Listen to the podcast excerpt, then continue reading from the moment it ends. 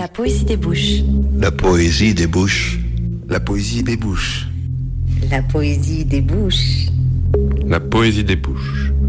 La poésie des bouches. Parce que la poésie débouche les oreilles et que les bouches sont poésie. Un vendredi sur deux, de 14h à 15h, la poésie débouche toujours les oreilles. Un vendredi sur deux, de 14 à 15h, la poésie débouche vos petites oreilles. Un vendredi sur deux, de 14h à 15h, la poésie débouche. Parce que la poésie débouche les oreilles et que les bouches sont poésie. La poésie des bouches, la poésie des bouches. Mais pourquoi la poésie des bouches? Bah, parce que la poésie débouche les oreilles et que les bouches sont poésie. Ah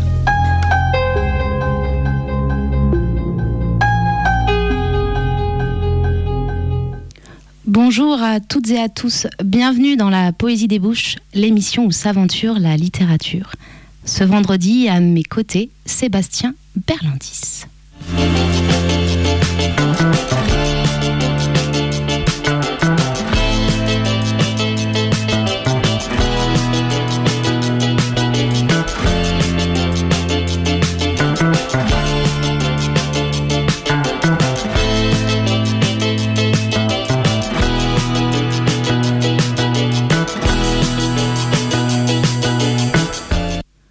Commencer cette émission, un extrait du texte d'Yves Berger et John Berger, Rondeau.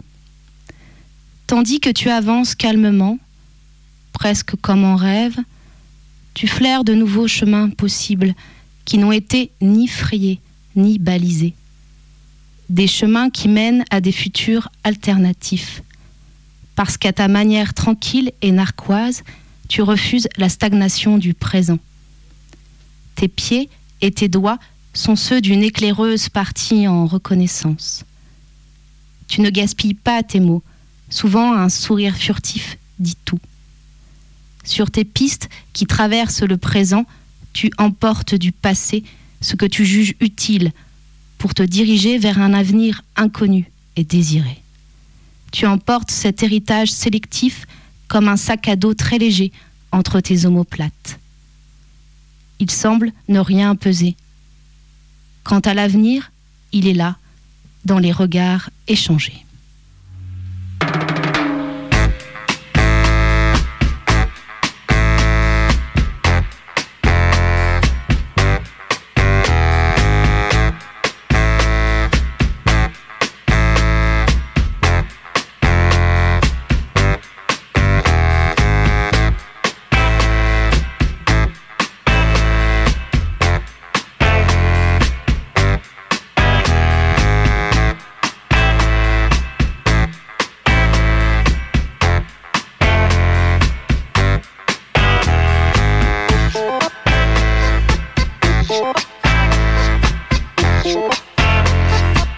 Thank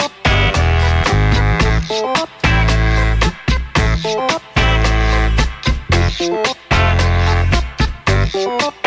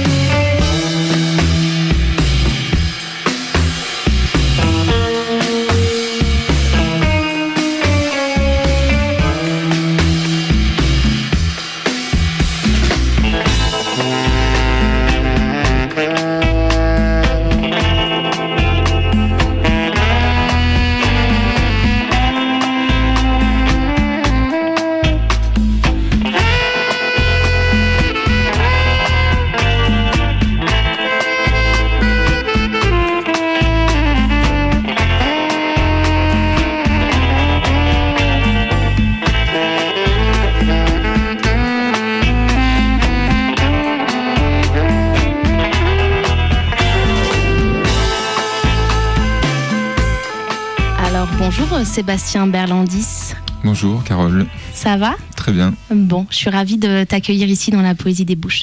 Je commence à te présenter et puis ensuite on, on converse tous les deux si ça te convient. Ça marche. Alors Sébastien, donc Berlandis, tu vis à Lyon où tu enseignes la philosophie en lycée.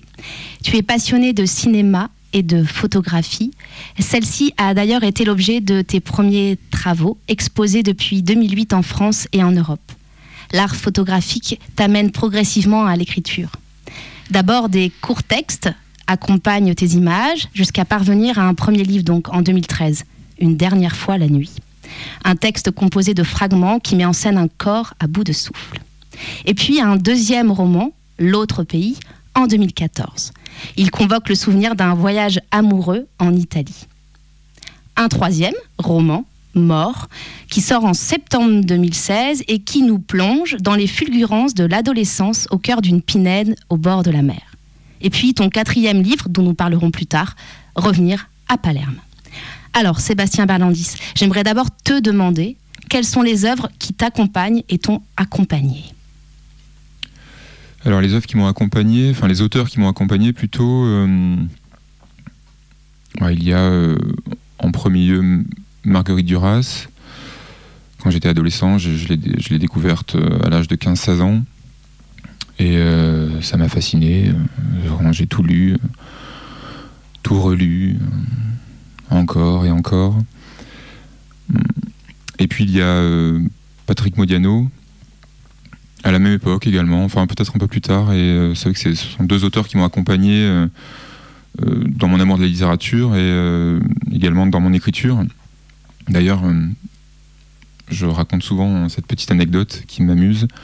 Lorsque j'ai euh, proposé mon, premier texte euh, à différentes maisons d'édition, qui, est- devenu L'autre pays, donc le, deuxième livre que tu as cité, le deuxième livre publié était en réalité mon premier texte écrit. Et ce manuscrit a été refusé par pas mal de maisons d'édition. Mais néanmoins, quelques-unes s'étaient positionnées, notamment, je me souviens que Gallimard m'avait appelé pour me rencontrer. Donc c'était quand même surprenant et j'étais évidemment fier de ça. Au final, ça ne s'est pas fait. Et en partant, celui qui était responsable des manuscrits, je ne sais plus euh, quelle était sa fonction, secrétaire général, enfin je, ne sais plus, il faisait le lien entre les manuscrits reçus et les collections euh, vers lesquelles le manuscrit allait être dirigé. Et il m'a dit en partant, euh, Monsieur Berlandis, il faudrait arrêter avec Duras. Et j'étais content qu'il me dise ça. Plutôt qu'il cite Tu l'as pas un, mal au- pris. un donc. auteur euh, que je déteste. Tu n'as pas mal pris cette référence. Et c'est vrai que Duras euh, m'a un peu quitté. Enfin, je, je ne relis pas ses textes aujourd'hui, ils sont vraiment en moi. Alors que Modiano est toujours vraiment euh, très très présent et c'est une influence majeure. Pas nécessairement dans, dans l'écriture, enfin dans le style, je veux dire, mais dans, dans ses thématiques, dans les obsessions qui reviennent chez lui, qui sont un peu les mêmes chez moi. Enfin, on en parlera, je pense, plus tard, de ce qui euh, Alors, se passe dans mes textes. Bah alors justement, on va euh, un petit peu exposer euh, euh, rapidement en quelques mots euh, justement ce qu'on trouve dans tes- ce que nous trouvons dans tes textes. Donc quête des origines, l'adolescence, l'omniprésence de l'été, le désir, la sensualité et la sexualité, l'Italie, l'entremêlement des temps aussi. Alors et tu me disais aussi que tu es très attentif et on le sent quand on te lit évidemment à la musicalité de ta prose, ta prose et c'est pour ça que je t'ai invité aussi parce que c'est vraiment de la poésie. hein. Tes, romans sont, sont très. euh, il y a une, une vraie musicalité. Et tu décris ton écriture comme suggestive et impressionniste. Alors tout ça, parle-nous-en de, justement de ces thématiques et puis aussi de cette forme, la forme de ton écriture. Alors le fait que l'écriture soit suggestive et impressionniste, c'est quelque chose que j'ai très souvent lu euh, dans les critiques qu'on a pu faire de, mes textes, donc ça me va, je, je reprends euh, euh, sans aucun problème ce- cette idée-là. Enfin, le, côté impressionniste, oui, ce sont des petites touches pointillistes peut-être, hein, suggestives. Oui, c'est vrai que je, on disait hors, hors antenne, on parlait de, de ce que j'aimais faire ou pas. Enfin, je, n'aime pas m'apesantir sur les choses, j'aime bien les suggérer, je n'ai rien à démontrer, je, n'aime pas la prose psychologique, psychologisée, parfaitement euh, scénarisée et, narrative. Euh, quant aux obsessions, euh, à mes origines familiales, effectivement, mes arrière-grands-parents paternels étaient italiens. Et c'est vrai que c'est un pays que je connais bien, où, où je vais souvent. hum, l'été essentiellement, et d'ailleurs effectivement l'été est sans doute la première ou la deuxième obsession qui parcourt les quatre livres. La question de la mémoire également, effectivement, les, temps qui s'entremêlent, le passé qui, qui empiète sur le présent. D'ailleurs, j'ai bien aimé le texte que tu as lu en introduction, le texte de Jean Berger, parce que effectivement, il y avait ça, enfin, comment le passé est dans le présent et comment le présent est déjà dans l'avenir. Enfin, bref. L'adolescence, ouais, beaucoup, effectivement, enfin surtout dans, dans Mort, très explicitement, qui était effectivement le, un roman qui, narrait les souvenirs d'un adolescent euh, au bord de la mer. Et puis, oui, la question du désir, euh, effectivement, qui traverse pas mal euh, les, les, quatre textes. Donc voilà, l'Italie, la mémoire, l'adolescence, le désir, la présence souvent de, personnages féminins un peu énigmatiques qui disparaissent. Peut-être que c'est une facilité romanesque également de les faire disparaître ou de parler de femmes disparues. Hum, voilà, tout cela fait euh, une, forme une cohérence. Quoi. Je, dis souvent euh, c'est ma chance parce qu'au moins on sent une cohérence, mais peut-être ma limite parce que je n'arrive pas à écrire. Hein, sur autre chose que sur l'Italie, l'été, l'adolescence et, le désir. Est-ce que c'est une écriture, j'aime pas toujours employer ce, terme, mais tu as c'est une écriture de l'intime, de d'une forme de ton intimité? Alors je te dis pas Sébastien Berlandis, voilà, mais de tes intimités, de tes intimités d'ailleurs au pluriel, qui ressortent dans, tes textes. Oui, ça, me, ça, me, ça, ne me gêne pas euh, de dire que mon écriture est intimiste, euh, parce qu'effectivement, je, je pars euh, de mes propres souvenirs et à partir de ces souvenirs, je vais fictionner, inventer, fantasmer. C'est pour ça que j'insiste vraiment sur le fait que même si les textes sont écrits à la première personne du singulier, au jeu, ce sont des romans, notamment le dernier qui est sans doute le plus romanesque des quatre. Mais oui, ça ne me dérange pas de parler de, romans intimistes. Et j'ai le souvenir de, d'une phrase de c'est pas pour faire le malin mais c'est juste que ça m'aide à aussi justifier euh, mes choix d'écriture. Euh, une phrase de Virginia Woolf qui disait que en gros je reformule je de soit un jeu universel ou possiblement universalisable je ne sais pas si je suis clair. C'est très très clair et je pense que tu dis des choses euh, pour le moins très justes alors on va t'écouter d'abord lire un premier extrait donc que tu as choisi, c'est un extrait du texte de Sylvain Prudhomme Les Grands. Donc Sébastien Berlandis, nous te laissons et nous t'écoutons. La fille avait vu son visage heureux. De son petit lapement, elle avait pris une gorgée de bière et s'était tue pour le laisser savourer. Ça avait duré 30 secondes, 40 peut-être, pendant lesquelles elle n'avait rien dit, s'était simplement tue près de lui. Il avait rouvert les yeux, l'avait vu en train de le regarder. Merci. Merci de quoi? De t'être un peu arrêté de parler, là, tout de suite. Elle lui avait caressé doucement le poignet. Couteau avait regardé ses doigts manucurés, vernis. Le morceau s'était terminé. Et Nando avait tout de suite enchaîné sur un autre. Couteau avait senti battre son cœur, reconnu la douceur des premières notes d'Alessariado la longue intro des guitares, comme une balade avant l'entrée des voix, le phrasé de Dulce, enfin, qui arrivait plus naïf, plus enfantin, dans ce morceau que dans aucun autre. Tous les jours à midi, tous les jours à 7 heures, mon homme s'assoit à table et se prend la tête entre les mains. Les dix pelés éparpillés dans le bar s'étaient levés. Couteau avait senti comme une déflagration de joie en lui. Ça j'aime, avait tout de suite dit la fille. Elle s'était levée et s'était collée contre lui, s'était mise à onduler du bassin. T'aimes pas le Mama Jumbo et t'aimes ça? J'aime pas le Mama Jumbo mais j'aime Dulce. Mais le Mama Jumbo, c'est Dulce. La fille avait souri d'un air de s'en foutre royalement. Dulce, sa voix, elle est trop belle. La fille avait éclaté de rire. Couteau avait hésité une fraction de seconde. Dulce, c'était mon amoureuse. Le sourire avec lequel il n'avait pu s'empêcher de dire ça. La fille avait ouvert les yeux, ravie. Pour de vrai Pour de vrai. T'étais l'amoureux de Dulce, c'est pas une blague avait répété la fille hilar. La fille l'avait serré plus fort. Nando avait encore monté le volume. Couteau s'était senti ivre. Il n'avait plus distingué que les taches roses des ampoules, le néon du comptoir, les silhouettes des gens attablés. Plus senti que les jambes de la fille mêlées aux siennes. Il avait écouté la musique, s'était laissé aller au va-et-vient de leurs bassins collés l'un à l'autre. ils auraient été en train de faire l'amour, que ça n'aurait pas été meilleur. Elle avait approché la bouche de son oreille, et on a le droit de savoir ce qu'ils font, pour que ce soit si différent. Il avait ri, s'était senti bander furieusement. Ces choses-là, ça ne s'explique pas, ça se fait. Alors je veux qu'on me le fasse. Il s'était dégagé. Fais-le-moi aller. Merci Sébastien Berlandis. Alors on va écouter maintenant, on ne commente pas ce très bel extrait. On va écouter une chanson que tu as choisie, c'est un morceau de Smith, uh, There is a light that never goes out. Pourquoi ce morceau, Sébastien?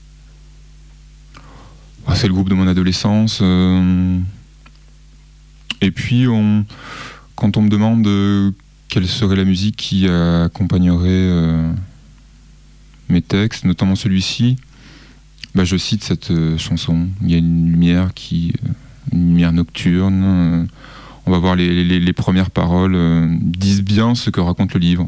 Il faut sortir, il faut aller dehors, où il y a du monde, de la vie et de la vibration. Alors c'est parti pour la vibration.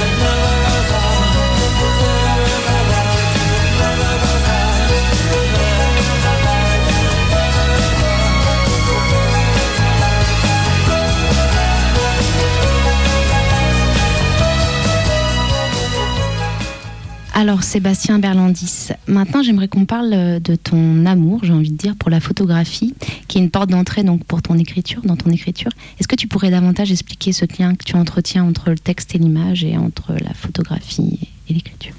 Oui, alors je suis venu euh, à l'écriture par la photographie, euh, c'est-à-dire que j'ai commencé ma pratique de création artistique, je dis ça sans prétention, en faisant de la photographie et non pas du cinéma, parce que mon premier amour, euh, c'est le cinéma, mais je n'ai jamais eu le courage de me lancer.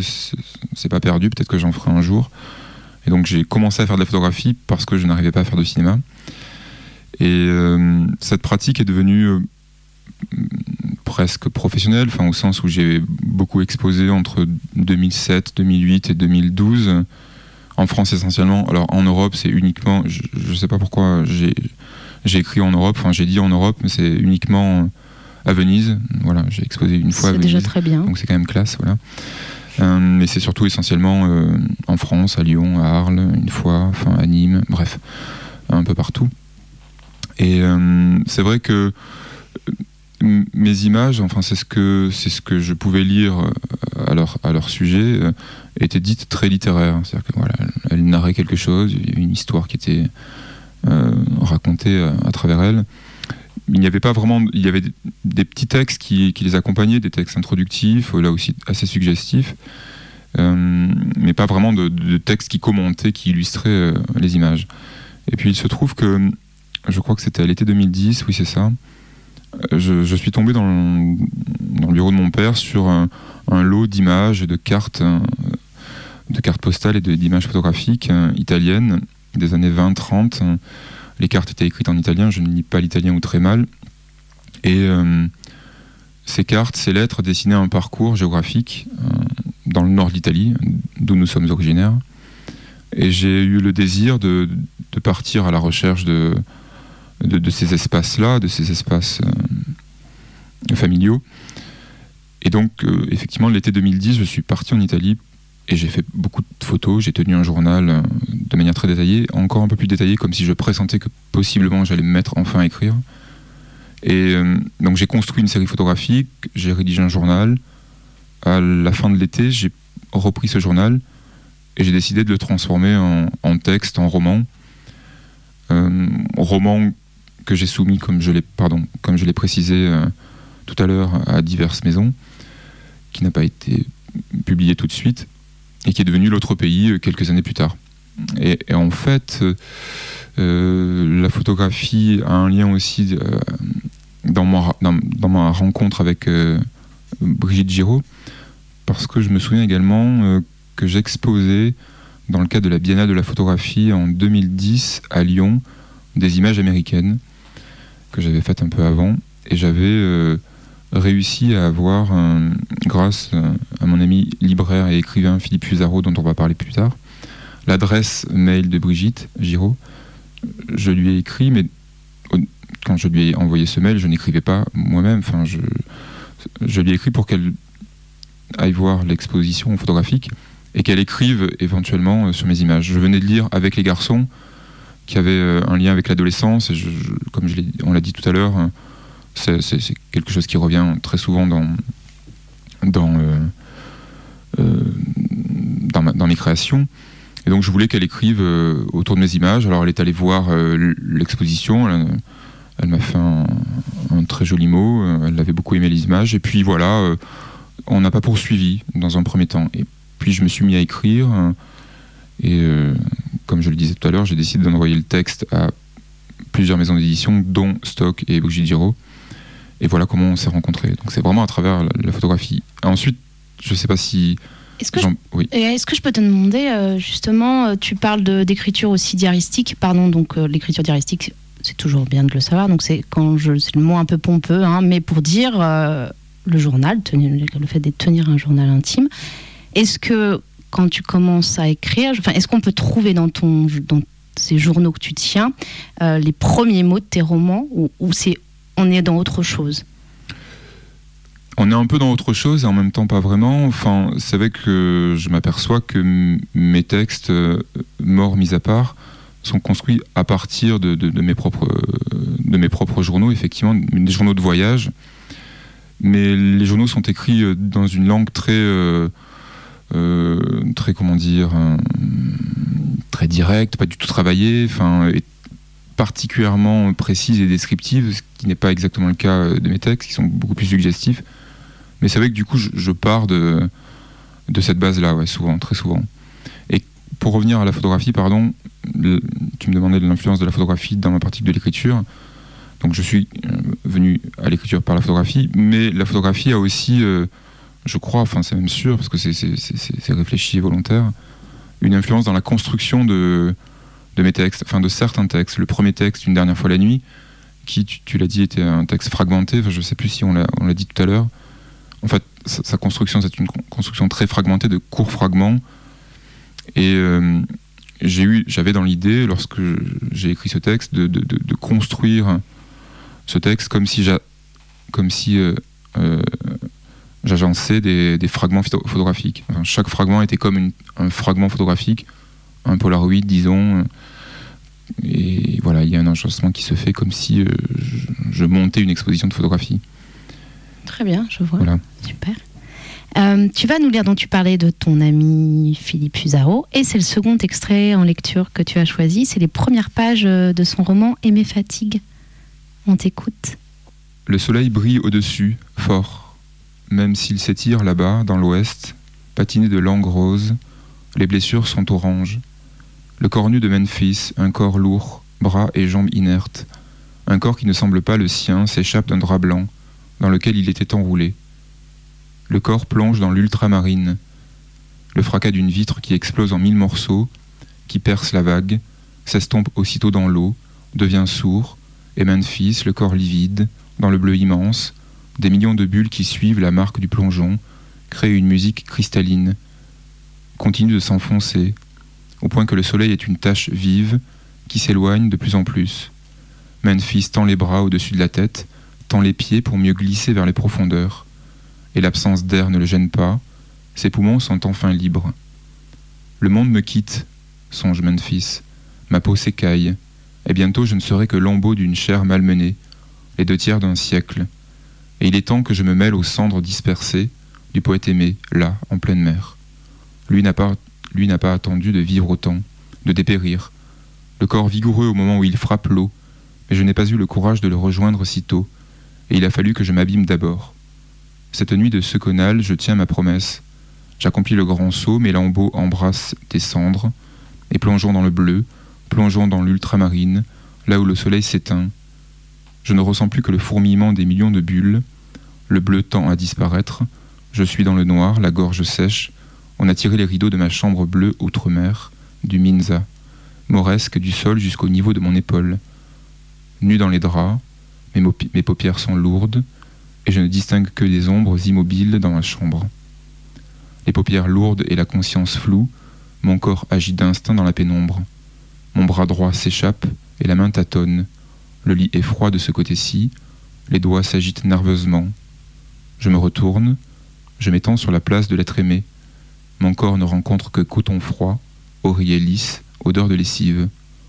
Les effets des pilules rouges se dissipent au moment même où je me frotte à son absence et je m'interroge sur le sens de ce geste, que je répète chaque nuit depuis que, depuis que tu n'es plus. Je me recroqueville, j'ai froid, et le goût amer du seconal reste dans la gorge. Ce n'est plus de larmes que j'ai besoin, mais d'un scotch. J'allume la lampe de chevet, je bois d'un trait le liquide ambré, je soupire de chagrin, je me caresse le ventre jusqu'à ce que je me rendorme, si je me rendors. Merci Sébastien qu'est-ce que je veux envie de te demander Qu'est-ce que tu, pourquoi tu as choisi de nous lire ce texte et qu'est-ce que tu aimes dans ce, ce, début-là, cette incipit, ce début de roman? Bah, C'est glamour et désespéré. Ah, c'est joliment dit. Il bah, n'y a rien d'autre à dire, glamour et désespéré. Alors, on écoute la deuxième musique que tu as choisie. C'est une musique de The Durity Column, Sketch for a Summer. Pourquoi? Sketches for Summer, euh, je crois que ça se traduit euh, par extrait d'été ou fragment d'été, et c'est ce que j'écris. Alors euh, fragmentons.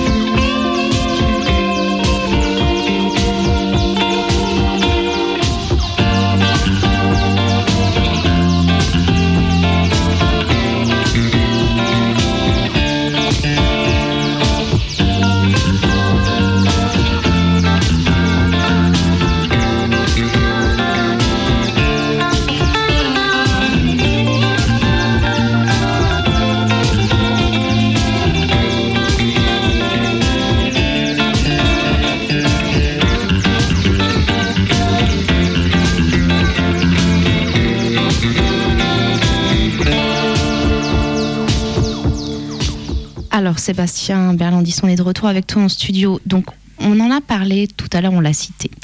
Ton dernier roman, Revenir à Palerme, est sorti euh, il y a très peu de temps, en avril dernier, donc aux éditions Stock. C'est l'histoire d'un retour, celui d'un homme, le temps d'un été dans une ville à la beauté cassée. Alors, est-ce que tu peux nous raconter un peu plus comment est venue l'écriture de ce roman et puis surtout son histoire, ce qu'il raconte, ce que tu as voulu faire avec ce texte? Vaste question. Ce que j'ai voulu faire, hum, le texte est venu comme je te le disais tout à l'heure, et comme les précédents, euh, à partir de, souvenirs euh, personnels. J'ai effectivement passé euh, un été, pas complètement à Palerme, mais une semaine, et puis trois semaines en Sicile. Été au cours duquel j'avais écrit, j'avais pris des, des, photographies. Et j'ai eu, le besoin, je, je ne peux pas l'expliquer, enfin, pourquoi à ce moment-là, pourquoi deux, trois ans après, j'ai eu le besoin de d'imaginer un texte, un roman autour de, de ces souvenirs euh, siciliens. Je ne peux pas l'expliquer. Et qu'est-ce que j'ai voulu faire à travers ce texte? Par exemple, non, mais tu parles de, tu parlais beaucoup de, de l'aspect euh, cette euh, poésie de, ton écriture. Et tout à l'heure, on en a parlé, par exemple, en off. Il faut le savoir, on peut en parler là. Euh, par exemple, que ton. C'est vrai que si on ouvre Revenir à Palerme, il n'y a pas de ponctuation. Et je disais, je parlais de nudité de ton texte tout à l'heure. Et par exemple, voilà, au niveau formel, comment euh, c'est un texte aussi qui, qui coule? C'est quoi l'idée C'est une composition, un tableau? Alors là, je, peux davantage répondre sur la composition. Il y a, il y a des point de ponctuation. Hein. il n'y a pas de point d'interrogation ni de point d'exclamation.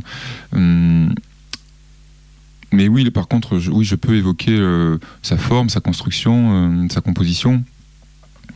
Alors déjà, j'avais euh, le désir de, produire un texte un peu plus romancé, romanesque que les précédents, même s'il y a une base autobiographique. Hum, mais elle est moins, moins présente que dans le précédent, évidemment, et que dans les deux premiers également.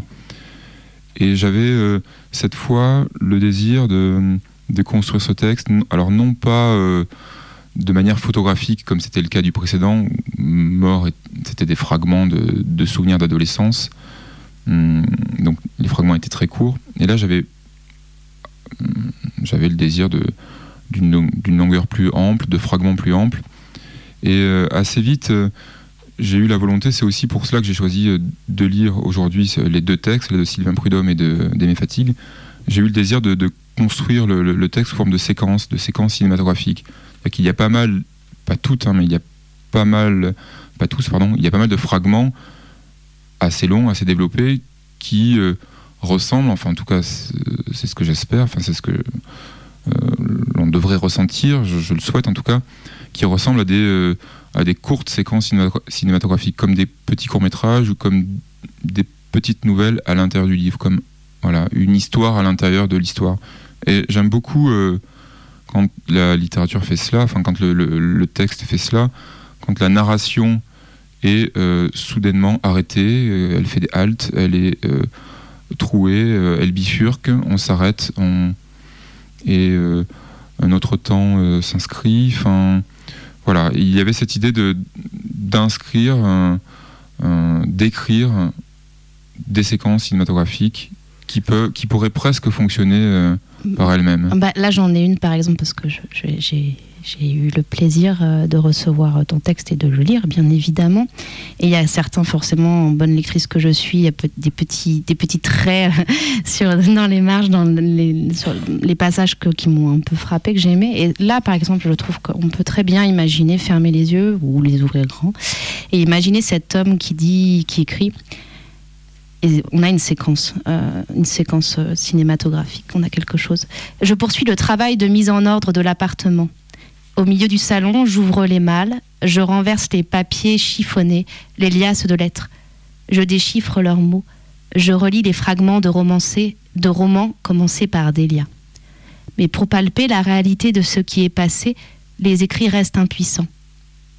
Alors, je regarde patiemment les photographies, espérant apercevoir un détail qui m'aurait échappé, retrouver une émotion enfuie les lieux et les dates ne sont pas mentionnés et cette indétermination me transporte, dans un hors-temps. Les photographies peuvent, l'espace d'un instant, réveiller notre cartographie intime.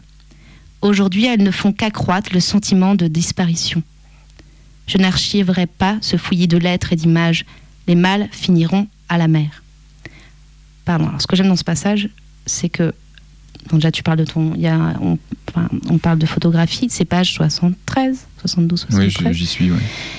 Et puis on voit à la fois ce personnage, on peut l'imaginer, euh, moi je l'imagine au sol, hein, euh, avec des mâles ouvertes, etc. Et c'est à la fois, ce que j'aime, c'est qu'on a une une vue et puis on a aussi euh, une réflexion euh, une réflexion intime de ce de ce que de ce que produit en lui euh, bah, ce, ce, le fait de, de, brasser tout ça etc voilà je me permettais juste de lire ce petit passage c'est un petit passage que oui non mais c'est vrai qu'il illustre bien ce qu'on disait c'est vrai que c'est une, une, séquence qui est close sur elle-même. C'est ça. Et, euh, et d'ailleurs la, la, séquence suivante enfin ou le fragment suivant ou le paragraphe suivant euh, parle de toute autre chose hein, sur la banquette arrière de l'autobus je ferme les yeux donc c'est la suite, c'est cet homme là qui, qui, va, qui part à la station balnéaire, vers la station balnéaire en bus, et ça n'a absolument rien à voir avec ce qui précède. Et j'aime bien en fait, voilà, euh, que le texte euh, entremêle des séquences qui, euh, les unes à côté des autres, n'ont rien à voir entre elles, mais qui, évidemment, au final, forment un tout cohérent. Quant au fait que ce passage-là, effectivement que tu as choisi, est un peu réflexif, c'est très rare, hein, parce que j'aime assez peu euh, quand mon écriture est réflexive. Je, je souhaite pas, même si je j'ai une formation de philosophe, enfin ça me fait rire quand je dis ça d'ailleurs, enfin, je suis prof de philo, mais je ne cherche pas à, à réfléchir sur la question du temps ou de l'image ou du désir, même si là effectivement il y a quand même quelque chose qui est de l'ordre du réflexif. Ouais, personnellement, lectrice, et on, voilà, j'ai aimé ce, ce, petit passage réflexif. Je l'ai trouvé très juste. Alors on écoute une musique et on revient avec toi en studio, c'est Our Golden the Fink. Thank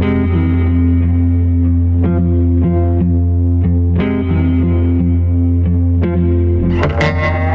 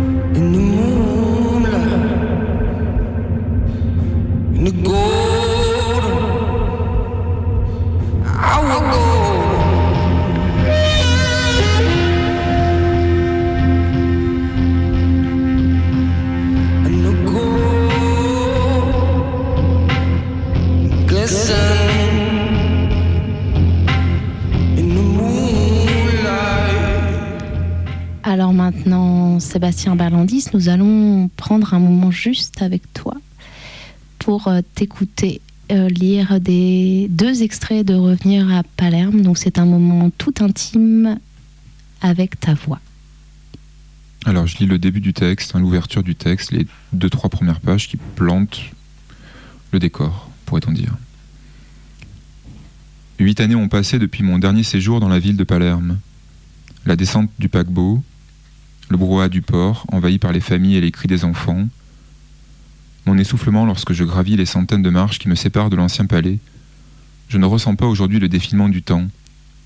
En bordure du port, les garçons improvisent une partie de football sur une herbe verte et grasse, alors que les parcs se meurent sous la canicule. Retiré dans le salon, je crois entendre les frappes des garçons, les clameurs des filles, le vent de mer qui lacère les oriflammes déployées.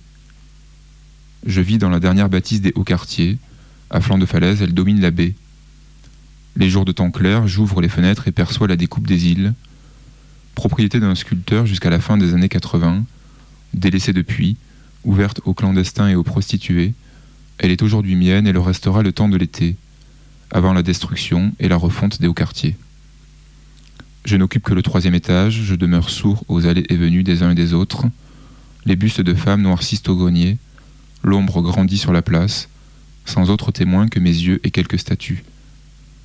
Je reprends possession des lieux, j'enlève les draps des fauteuils, j'accroche les rideaux, je place le bureau près des fenêtres, déplie les cartes de la ville, fixe les images au mur, des images qui mélangent les couleurs, les temps, les saisons. Le tailleur de pierre du quartier garde les clés des anciens palais. Il a maintenu les pièces en l'état, coupé la vigne vierge, brûlé les ronces. Les premières nuits du retour ressemblent à un bric-à-brac de peur, de sursaut, d'insomnie. Un deuxième extrait du livre, bien plus loin. Minuit approche. Elisabeth m'entraîne à sa suite. Nous escaladons les grilles de la piscine municipale. Construite à la fin des années 50 en surplomb du port, elle renvoie Elisabeth à ses étés d'adolescente. Elle vit ses derniers jours et fermera ses portes pour toujours à la fin de la saison. Les clameurs de la ville sont loin, la moiteur bien présente. Seuls les bruits d'une soufflerie de chaudière rompent le calme du lieu. L'après-midi, les palmiers doivent offrir peu d'ombre. À leur base, des dalles disjointes, du béton craquelé, des entailles jusqu'au bord des bassins. En guise de verdure, quatre massifs aux angles de la piscine. Parasol et transat repliés, matelas pneumatiques dégonflés. Pourquoi n'a-t-on pas retiré les cages et les, ballons de water polo qui flottent sur ces eaux? Des eaux étrangement translucides, malgré les germes de moisissure, immobiles, sans clapotement. À tour de rôle, nous portons le corps de l'autre. À la surface, un miroitement de lueur, des vapeurs de chlore et de sel mêlés. La pente s'incline doucement. Nous nous laissons glisser le long des escaliers. Et l'eau tiède, une nouvelle fois, conserve son pouvoir d'apaisement, dépose un baume sur les mauvais songes. Dans la remise, Elisabeth extrait des matelas en mousse, renverse son verre de vin blanc pétillant, s'allonge sur le dos, me demande de la rejoindre. À mesure que ma langue s'enfonce dans son sexe, son bassin se soulève légèrement. Elisabeth délivre ses seins des balconnets sans dégrafer l'armature du soutien-gorge. Elle les prend dans ses mains, et je sens son plaisir monter. Elisabeth serre les jambes, enferme mon visage dans l'étau de ses cuisses, frotte son pubis contre ma langue, à la recherche d'une jouissance solitaire. En contrebas de la piscine municipale, les enseignes de néon clignotent, annonçant l'arrivée du jour et l'ouverture des cafés du port. D'autres immeubles se construisent, volumes de béton gris, sur lesquels le regard viendra buter. Appuyé contre la rambarde, je me retourne vers Elisabeth, assoupie. À cet instant, un séisme pourrait engloutir la ville, le temps pourrait s'arrêter là. Merci Sébastien Berlandis. Alors on enchaîne avec une musique de Bachar Mar Khalife, Greetings.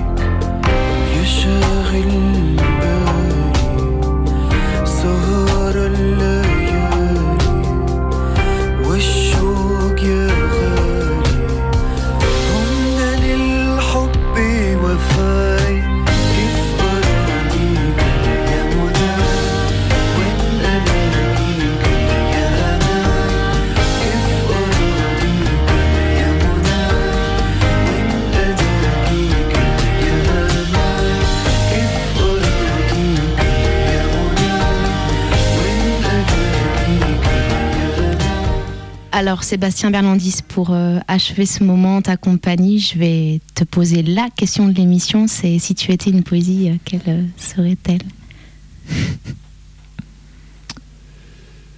Je pense que je serai un film, sans doute d'Antonioni, sans doute La Notée ou La Ventura. Pourquoi? Parce que Parce que, bon, bah alors on va aller regarder la notée. regardez les films. On va regarder les- les- ces deux films, La Notée et L'Aventura. Alors je te remercie beaucoup, Sébastien Verlaudis. Merci à toi. C'était très très sympathique. Et je remercie aussi les Martha à la régie. La prochaine, c'est la semaine prochaine, le 8 juin, avec le chanteur Com.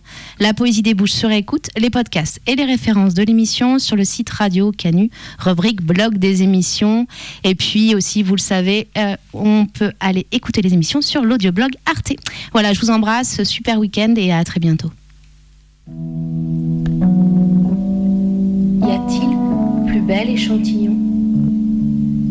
Pour l'être humain, y a-t-il plus céleste que cela? Une voix. Et ce son-là suffit pour naître. La poésie des bouches.